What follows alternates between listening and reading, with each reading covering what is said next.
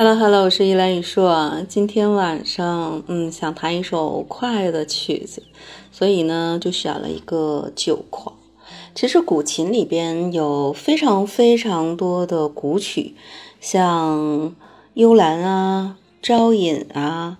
包括酒狂啊，其实都是魏晋时代留下传承下来的这样的一个古曲，所以实际上在很多的古曲当中，你是能够体会到当年那样的一个魏晋的风骨的。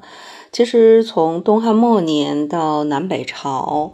呃，大部分这种古曲里边的主题和山林的幽趣、高古的气格，包括那些嗯忧思异想，实际上都是可以让我们从现在的这样的一个时间点去穿越千年，感受到当时魏晋时代的这样的一个风度的。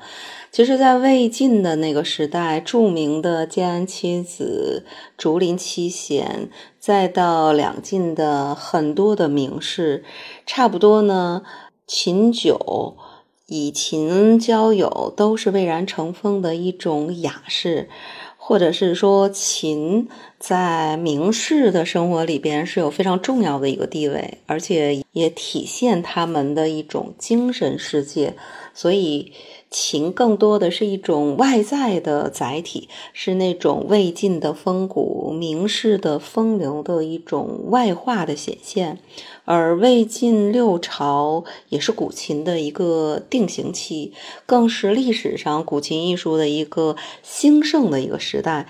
当时魏晋名士对古琴艺术的那种推崇，是古琴发展的重要的一种推动的力量。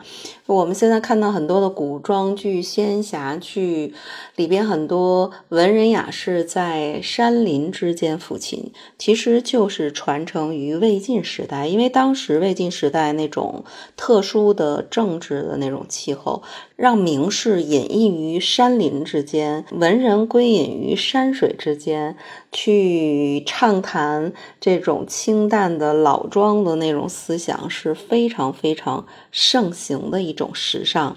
所以，其实对后世文人的影响也非常非常的深远。当然，竹林七贤是因为生活在一种很动荡的一个时代，为了求自保，隐逸在山水之间是一种躲避现实的非常有效的方法。我们知道的嵇康。阮籍就是这个时期非常有名的这样的一个人物，而提到酒狂，实际上就是阮籍留下的一支小曲子。据说阮籍一家三代都非常非常的喜好音乐，他的父亲是文坛上著名的建安七子之一。擅长弹琴赋诗，啊，他的侄儿阮咸在禁书当中评价是妙锦音律，善弹琵琶。所以魏晋里边很多的文人雅士跟酒都有特别的关系。在当时司马氏统治的那种黑暗的政治环境里边，酣畅沉醉是一种。保全自我的最合适的方式，所以《酒狂》就是阮籍所做的。但是阮籍的这一首的作品，在古琴的神奇秘谱里边曾经解题说，是忘世虑于形骸之外，托性于酗酒，以悦终身之志。实际上意思就是说，用酒狂。来表示对统治者的批判、不合作，然后用琴声来描绘酒醉之后的那种步履踉跄的一种酒醉的一个状态，来发泄心中积郁的这种不平之气。音乐里边的内在的这种含义是非常非常深刻的。实际上，古琴其实入门很容易，但是弹出来那样的一个意境是非常非常之难的。那我听过很多种版本啊，《酒狂》其实是罕见的古琴的三拍子的这样的一个作品。当然，不同时期不同的琴人演奏的版本也是不一样的。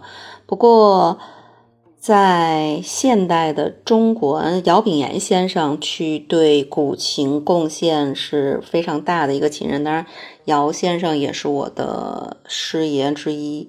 那他不仅是以演奏高山流水、嗯渔樵问答作为一个特长，那更重要的呢，他是曾经给神奇秘谱、西丽堂琴筒十几个谱本打谱的人。应该说，他达到了一个职业琴家难以触及的这样的一个高度，所以是琴坛上很多人对他都有非常非常的这样的一个广泛的尊重。呃，另外的呢，嗯，流传比较久的是李祥霆老先生他弹奏的这个酒狂，其实，嗯，应该说他。对古琴的痴迷，包括他精湛的这样的一个艺术，甚至《梅花三弄》《秋赛吟》，不管是什么样内容的曲子，都能清楚的表达出来。这也是我另外的一个老师这一支上的事业，所以。那可能李祥霆老先生更适合的，或者更喜欢的，是在古琴的表演过程当中有一种即兴表演的这样的一个成分。呃，第三位这个古琴家是龚一老先生，龚一老先生绝对是现在古琴界的大腕儿，那也是著名的职业古琴的演奏家。